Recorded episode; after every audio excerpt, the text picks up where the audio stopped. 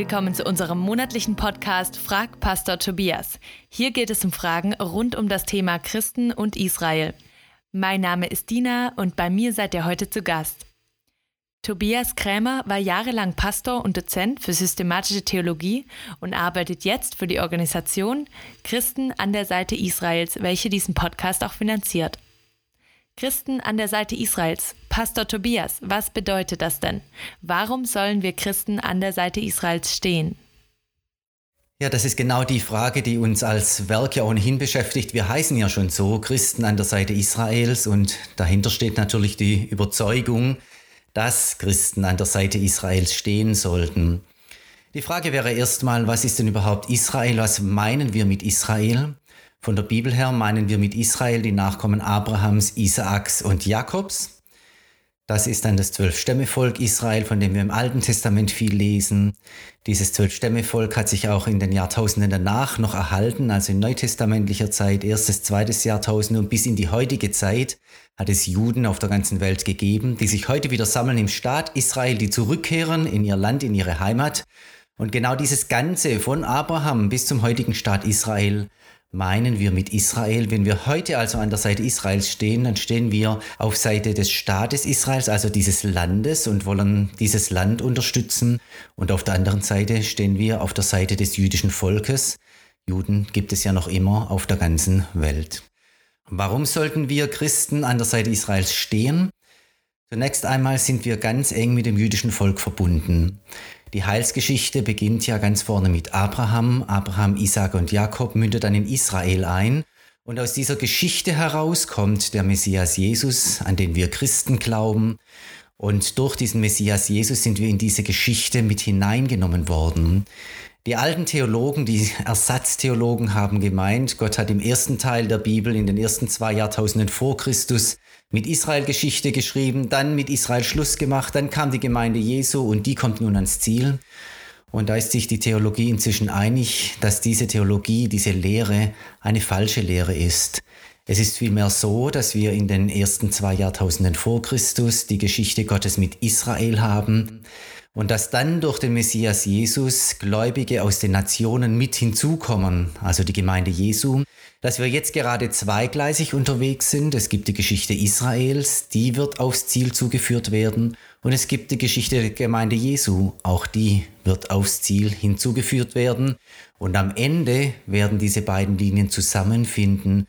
Drüben dann, wenn Jesus wiedergekommen ist, im Reich Gottes, in der Ewigkeit, da werden Israel und die Gemeinde Jesu vereint sein.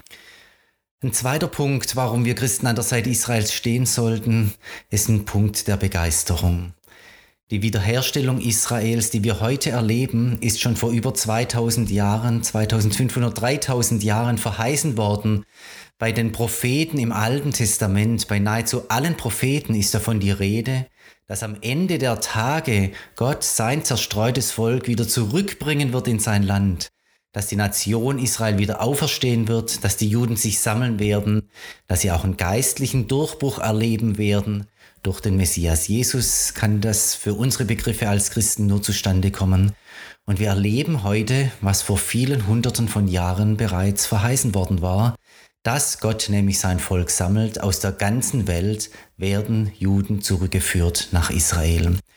Und das kann uns Christen ja nicht kalt lassen, wenn hier endzeitliche Verheißungen anfangen in Erfüllung zu gehen, sondern da müssen wir als Christen mit dabei sein, da gehören wir dazu, da haben wir einen Auftrag, das sollten wir unterstützen, mal mindestens im Gebet und vom Herzen her.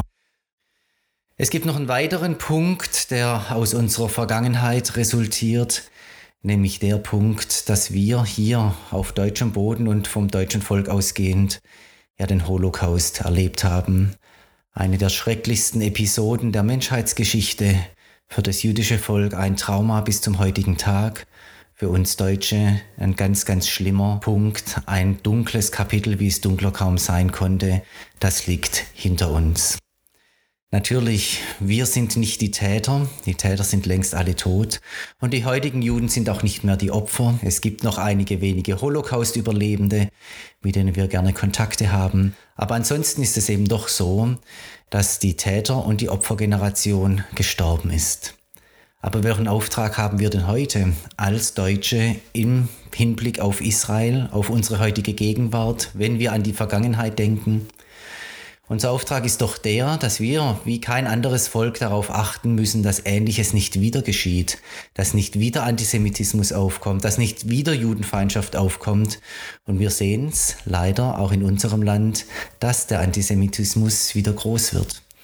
Wir sollten aber vor allem heute die Konsequenz ziehen, dass wo immer wir können, als Deutsche ganz bewusst und als Christen sowieso, angesichts unserer Vergangenheit uns ganz offensiv auf die jüdische Seite stellen und sagen, Freunde, wir unterstützen euch als Deutsche, als Christenheit, wir stehen zu euch, wir unterstützen euch, wir sind für euch da, wir helfen euch, wo wir können. Wir wollen gute Freunde, wir wollen gute Partner sein. Ihr könnt euch auf uns verlassen. Es gibt dann aber noch einen anderen Zusammenhang, einen geistlich sehr tiefen Zusammenhang aus dem Römerbrief.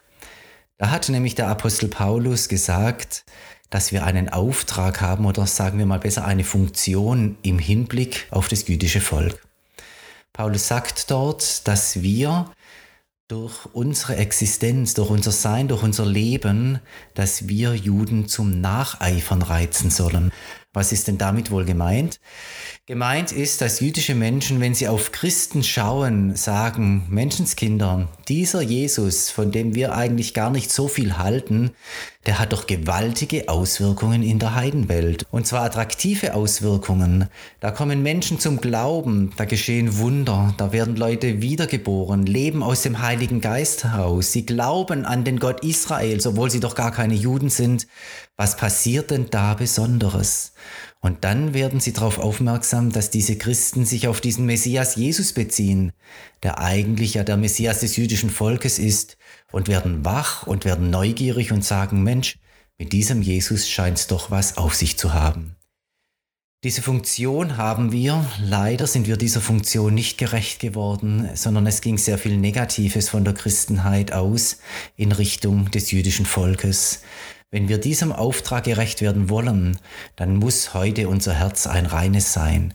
Und ein reines Herz muss heißen, wir stehen auf der Seite des jüdischen Volkes, wir sind Partner, wir sind freundlich gesonnen, wir haben ein positives Herz, positive Grundeinstellung, von uns geht Positives aus in Richtung des jüdischen Volkes. Nur dann kann es gelingen. Und ein letzter Grund, und der liegt mir persönlich besonders am Herzen, ist doch der, dass wir das Herz, den Herzschlag Gottes teilen sollten. Unser Gott im Himmel hat ein riesengroßes Herz für Israel.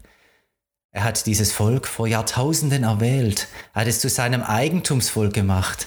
Er hat mit diesem Volk Gutes erlebt, aber auch Stress gehabt. Und er ist diesem Volk immer treu geblieben. Gottes Herz ist voller Liebe gegenüber Israel. Das sagt die Bibel an vielen, vielen Stellen. Und unser Herz als Christen sollte doch genau das gleiche beinhalten wie Gottes Herz. Unsere Herzen sollten doch synchronisiert sein mit dem Herzen Gottes. Wenn nun Gott so eine große Liebe zu seinem Volk in sich trägt und diese Liebe ihn nach wie vor antreibt und diese Liebe ihn nach wie vor bewegt, Israel zum Ziel zu bringen, ins Reich Gottes hinein, Israel treu zur Seite zu stehen und nicht auf der Strecke zu lassen, dann sollte das auch in unserem Herzen sein, sollte das ein natürliches Anliegen von uns Christen sein. Ich möchte sagen, der geistlich natürliche Ort, wo ein Christ hingehört, ist an der Seite Israels. Das heißt nicht, dass wir gegen jemanden wären, dass wir uns gegen andere Menschen aufmachen würden. Wir sollten als Christen gegen niemanden sein. Der Auftrag der Nächstenliebe gilt ja allen Menschen.